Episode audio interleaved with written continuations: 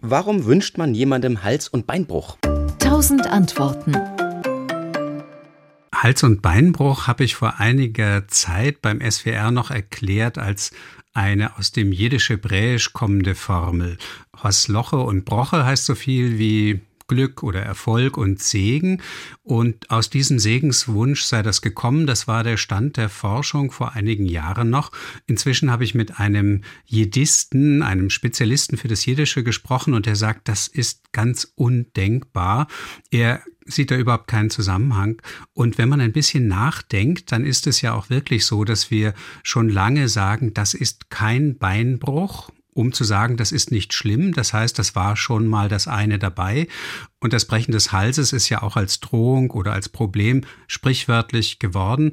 Und insofern brauchen wir den Übergang, den Umweg über das Jiddisch-Hebräische gar nicht.